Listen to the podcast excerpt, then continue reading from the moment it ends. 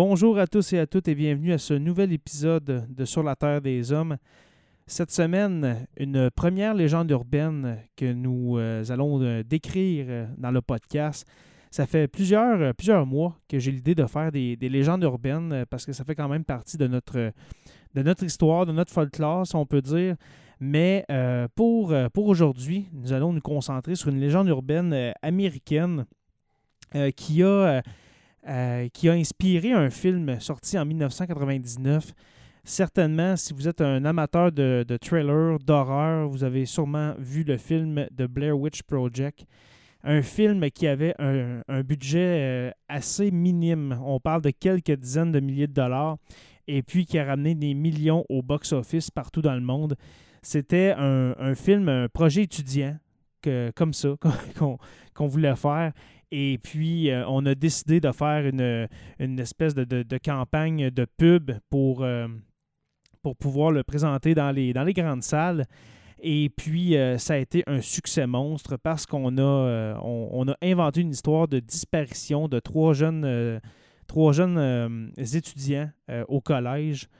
Et puis, ça tournait alentour de, de l'histoire de la sorcière de Blair. Alors, sûrement que vous avez entendu parler de cette légende-là. Les faits que je vais vous présenter aujourd'hui euh, ne sont pas des, de faits véridiques, c'est une légende urbaine. Alors, il ne faut pas oublier que ce que je vais vous raconter aujourd'hui, c'est tiré d'une légende urbaine. Alors, comme le film, il faut peut-être tirer ses propres conclusions, euh, car des légendes urbaines, euh, oui, ont un fond de vérité historique, mais souvent avec des faits, quelques faits qui ont été triés sur le volet et puis même inventés. Alors, aujourd'hui, nous allons nous attaquer à cette première légende urbaine de Sur la Terre des Hommes et puis nous commençons avec la sorcière de Blair. C'est parti.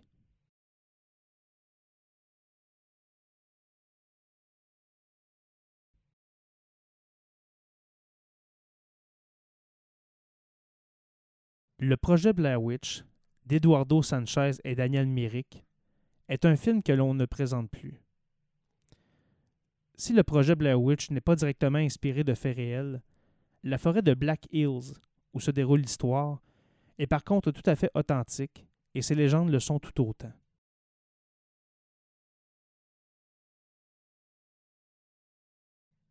Au début du 17e siècle, la forêt de Black Hills, qui se trouve dans la Maryland aux États-Unis, souffrait déjà d'une sulfureuse réputation. Les Indiens la disaient maudite et les tribus avoisinantes ne s'y aventuraient jamais. En 1630, le colonel Nathaniel Blair se trouvait à la tête d'une expédition qui visait à déterminer le meilleur emplacement possible à la construction d'un fort visant à défendre la ville de Fort Calvet des violentes attaques de certaines tribus indiennes qui sévissaient dans la région. Le colonel avait demandé de l'aide aux membres d'une tribu voisine mais ils avaient refusé de l'accompagner dans son voyage pour d'obscures raisons. Le colonel Blair et ses hommes avaient néanmoins fini par trouver ce qu'ils étaient venus chercher et un fort, qui avait été baptisé du nom de son fondateur, avait été rapidement construit. En 1634, le fort était devenu une petite ville composée d'une majorité de protestants, la ville de Blair.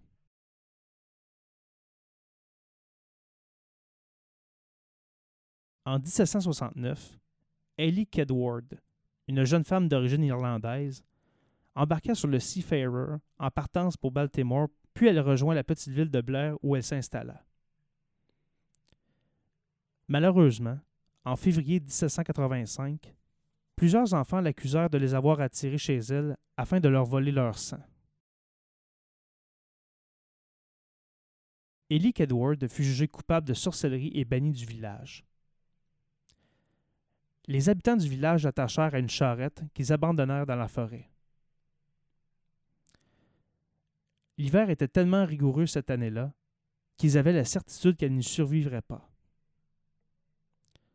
Quelques jours plus tard, trois jeunes garçons partirent dans la forêt en compagnie de leurs chiens afin de s'assurer du décès de la sorcière, mais lorsqu'ils arrivèrent sur les lieux, ils s'aperçurent avec stupéfaction qu'Ellie Kedward était toujours en vie.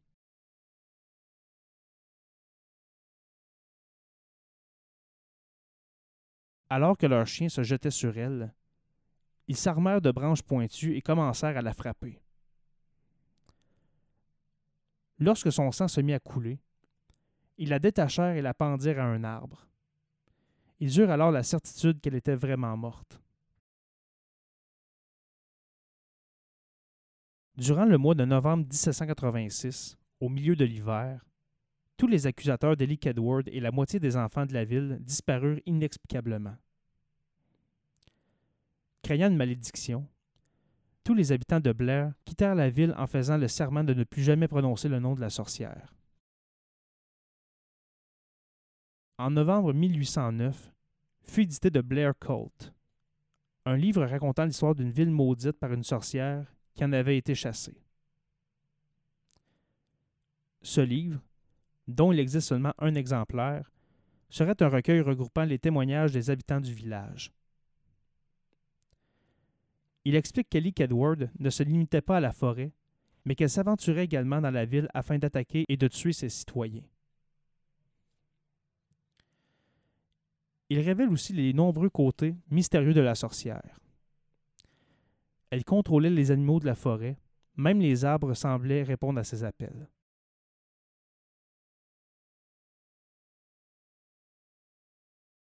En 1820, lors de la construction du chemin de fer qui devait relier Washington à Baltimore, les ouvriers découvrirent la ville abandonnée. Henry Burkitt acheta toute la zone au gouvernement, puis il entreprit la rénovation des bâtiments qui tombaient en ruine. En 1824, elle fut rebaptisée au nom de Burkittsville, en son honneur.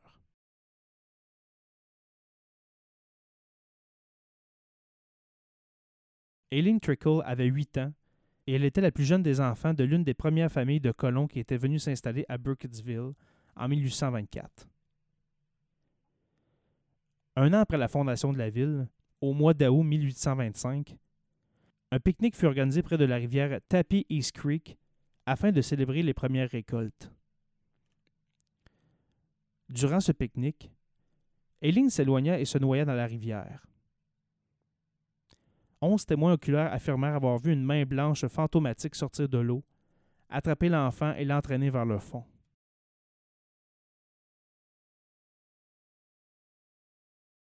Malgré des recherches intensives et la faible profondeur du cours d'eau, son corps ne fut jamais retrouvé.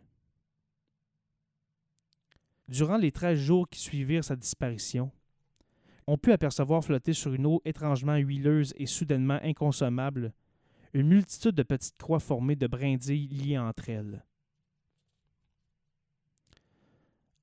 En mars 1886, une fillette de 8 ans, Robin Weaver, fut portée disparue après une promenade dans la forêt de Black Hills et une expédition fut organisée afin de partir à sa recherche.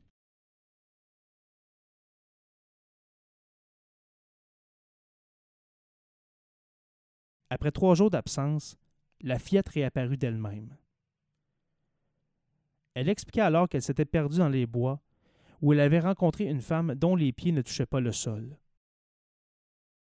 Elle avait tout d'abord été effrayée, mais elle avait décidé de lui faire confiance et la vieille femme l'avait amenée dans une maison abandonnée qui se trouvait enfouie profondément dans les bois. La petite fille était rentrée dans la maison et la femme l'avait conduite dans un sous-sol avant de lui expliquer qu'elle devait partir, mais qu'elle reviendrait. Les heures s'étaient écoulées. La nuit était tombée et Robin avait de plus en plus peur. Depuis qu'elle était rentrée dans ce sous-sol, elle ressentait un profond sentiment de malaise. Elle s'était alors glissée par la fenêtre de la pièce, puis elle avait couru à travers la sombre forêt et elle était miraculeusement parvenue à rejoindre Burkittsville. Lorsque les gens du village s'aperçurent que les hommes qui formaient l'équipe de secours n'étaient toujours pas rentrés, ils organisèrent une seconde expédition qui partit immédiatement à leur recherche. Dans la crique de Coffin Rock, tout près de l'endroit où la jeune Eileen Trickle avait disparu près de 50 ans plus tôt, furent découverts les corps nus des membres de la première équipe. Leurs corps étaient reliés par les poignets et disposés de telle manière qu'ils formaient un pentagramme. Sur leur poitrine, leurs mains, leurs pieds et leurs fronts d'étranges symboles avaient été gravés sur leur peau, et leurs intestins gisaient au centre du cercle qu'ils formaient. Les hommes du second groupe coururent alors au village afin de chercher des renforts et des armes, mais lorsqu'ils retournèrent sur place, les corps avaient disparu et ils avaient été remplacés par de petits tas de pierres.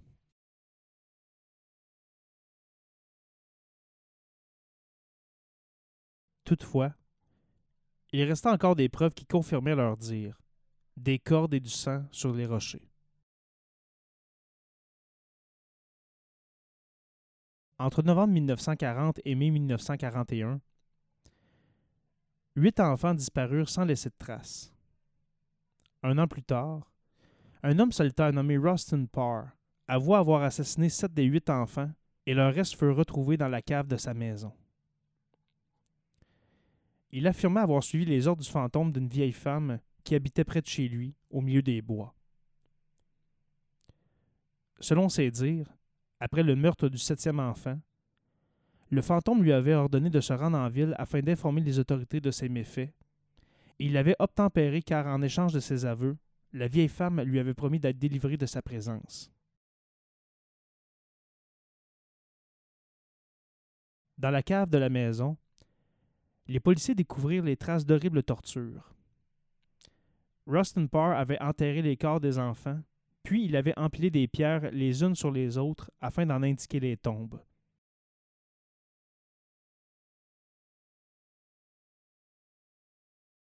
Les corps des enfants portaient les mêmes signes étranges que ceux retrouvés sur les cadavres de Coffin Rock, et ils avaient été éviscérés eux aussi. Le huitième enfant disparu, Kyle Brody, fut retrouvé vivant dans la maison de Rustin Parr. Il se tenait debout dans un coin du sol, dos au mur, et il semblait complètement traumatisé. Kyle avait été le premier enfant enlevé et il connaissait tous les autres, ce qui amena les enquêteurs à soulever l'hypothèse d'une éventuelle complicité. Mais au cours du procès qui suivit, son témoignage fut néanmoins utilisé contre l'accusé.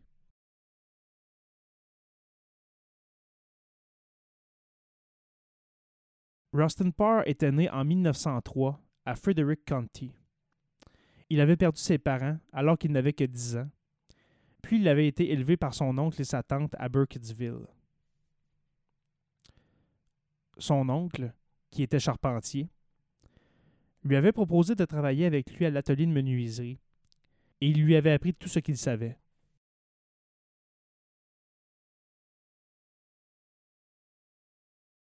En 1923, Rustin Parr avait commencé à construire une maison dans la forêt, sur le haut d'une colline.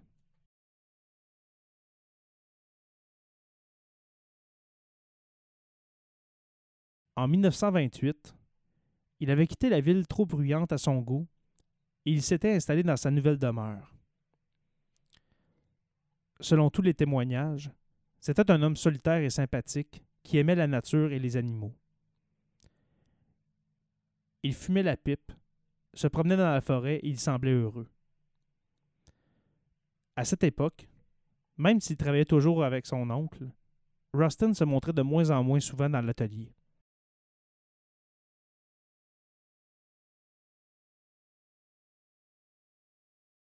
Après la mort de sa femme, son oncle avait déménagé à Baltimore et Rustin n'avait plus de raison de descendre en ville. Il s'y rendait seulement deux fois par an pour acheter ce qui lui était nécessaire. Après quelques années paisibles, il avait commencé à apercevoir une étrange silhouette lors de ses promenades en forêt. Il la décrivait comme étant celle d'une femme, vêtue d'un long manteau à capuche. Il n'avait jamais vu son visage et elle disparaissait toujours lorsqu'il tentait de l'appeler ou de s'en approcher. Il n'était pas effrayé. Il se demandait simplement qui elle était. À la fin des années 1930, Rustin avait remarqué que les animaux de la forêt, qui étaient habitués à sa présence, avaient de plus en plus peur de lui et de sa maison.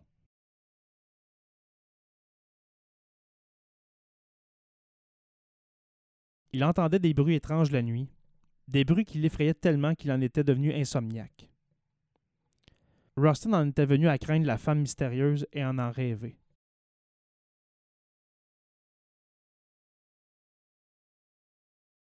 L'inconnu avait disparu. Rustin ne la voyait plus, que ce soit lors de ses promenades dans les bois ou dans ses cauchemars, mais lorsqu'il dormait, elle lui parlait, lui disant toutes sortes de choses dans d'étranges langues, lui répétant inlassablement les mêmes mots, des mots qu'il ne comprenait pas.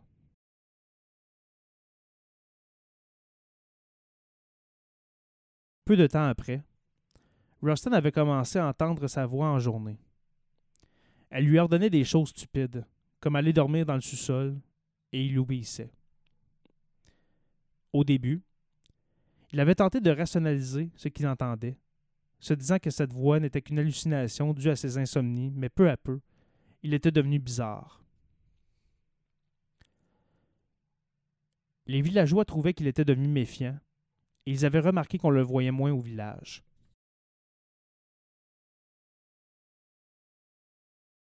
Et puis, un jour du mois de novembre 1940, la femme lui avait ordonné de se rendre en ville et d'enlever le premier enfant qu'il y trouverait. Il était le premier d'une longue série.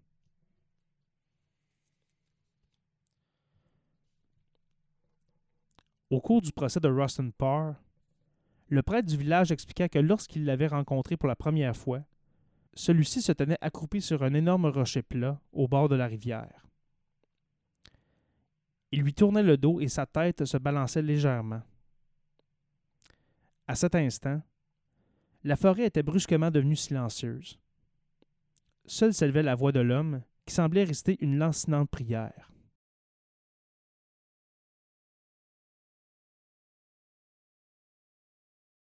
Le prêtre l'avait longuement observé, sans vraiment savoir s'il devait l'interrompre. Soudain, l'homme s'était tourné.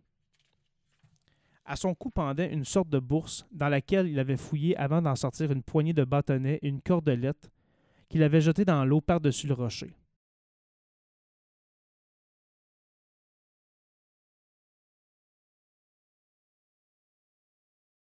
Rustin Parr déclara avoir été pleinement conscient de ses actes au moment des faits. Selon lui, il avait exécuté les ordres de la voix qui lui avait ordonné ce massacre. Cette même voix qui avait, affirmait-il, gravé d'étranges symboles sur les murs de sa maison. Il fut condamné à mort, exécuté, et les habitants de Burkittsville s'empressèrent de brûler sa maison.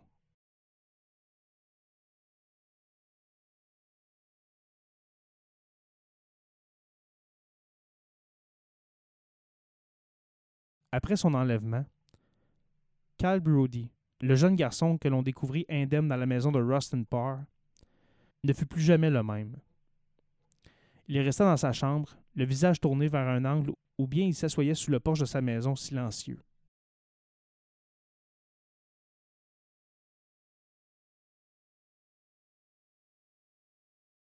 Durant ses heures de classe, il écrivait des symboles et des mots mystérieux sur un morceau de papier.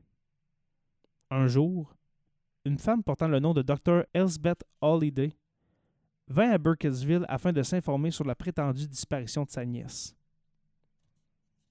En vérité, elle faisait partie d'un groupe de chercheurs qui s'intéressaient aux phénomènes paranormaux.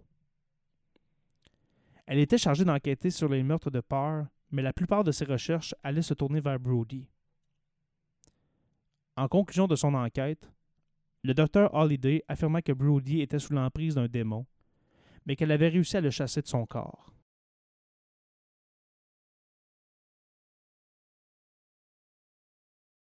Par la suite, Cal Brody devint un marginal. Durant ses vagabondages, il commit beaucoup de petites infractions laissant à douter de sa santé mentale. Il séjourna durant de longues années au Maryland State Institute for the Criminally Insane de Baltimore, avant de se suicider en 1971 en se taillant les veines à l'aide d'une cuillère en bois qu'il avait longuement aiguisé sur le sol de sa cellule.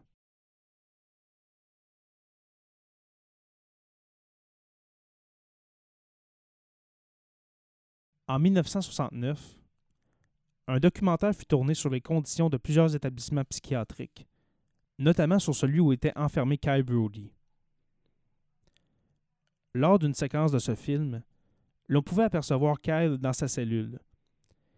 Il répétait inlassablement ces deux mots Never Given, tout comme l'avait fait Rustin Parr la nuit précédant son exécution. Un gros plan le montrait également en train d'écrire d'étranges symboles sur un morceau de papier. Par la suite, cette écriture fut analysée par un expert qui découvrit que Karl écrivait en Transilus fluvi, un langage très ancien utilisé par de rares initiés adeptes de sorcellerie. Que s'est-il vraiment passé dans les recoins obscurs de la forêt de Black Hills? Nous ne le saurons probablement jamais.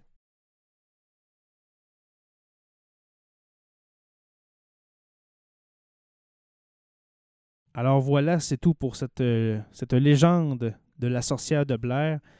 Euh, une légende qui est essentiellement une légende de, sorcière qui, euh, qui possède des gens qui vont s'aventurer un peu trop loin dans la forêt. Alors, si vous avez déjà écouté le film The Blair Witch Project, et puis là, je ne parle pas du film de 2016, le remake qu'il y a eu, mais bien celui de 1999, eh bien, vous allez reconnaître quelques éléments euh, dont j'ai parlé euh, dans ce, dans ce texte concernant la légende de Blair. Alors, euh, merci d'écouter cet épisode peut-être à l'Halloween. Hein, L'Halloween qui est pour très bientôt. Ce sera un Halloween, je crois, plus tranquille cette année. Alors, sûrement qu'on va rester plus à la maison. Et puis d'écouter cet épisode qui fait un petit peu froid dans le dos, peut-être que ce serait une bonne idée.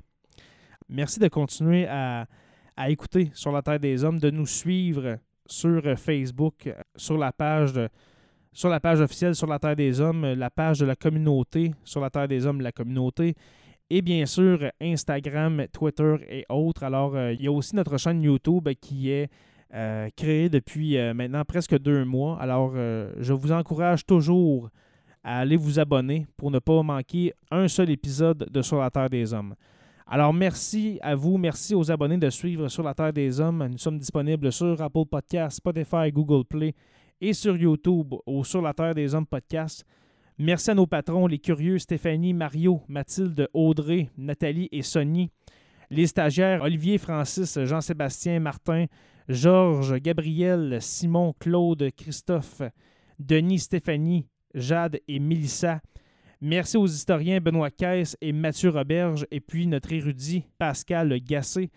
Merci aux donateurs éphémères PayPal. Alors, pour contribuer, euh, si vous ne voulez pas vous abonner sur, euh, Patreon et puis euh, donner 2 ou 5 dollars par mois, puis ça se prenne automatiquement, eh bien, vous pouvez aussi passer par PayPal. Et puis, il n'y a aucun abonnement. Alors, c'est comme vous voulez. C'est le paypal.me barre oblique SLTDH.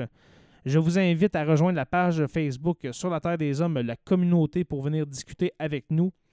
Sur la Terre des Hommes est une présentation des éditions Derniers mots. Merci à podcast.com et puis n'oubliez pas qu'à tous les jours, nous écrivons l'histoire. Merci et on se revoit très bientôt pour une autre page d'histoire de Sur la Terre des Hommes.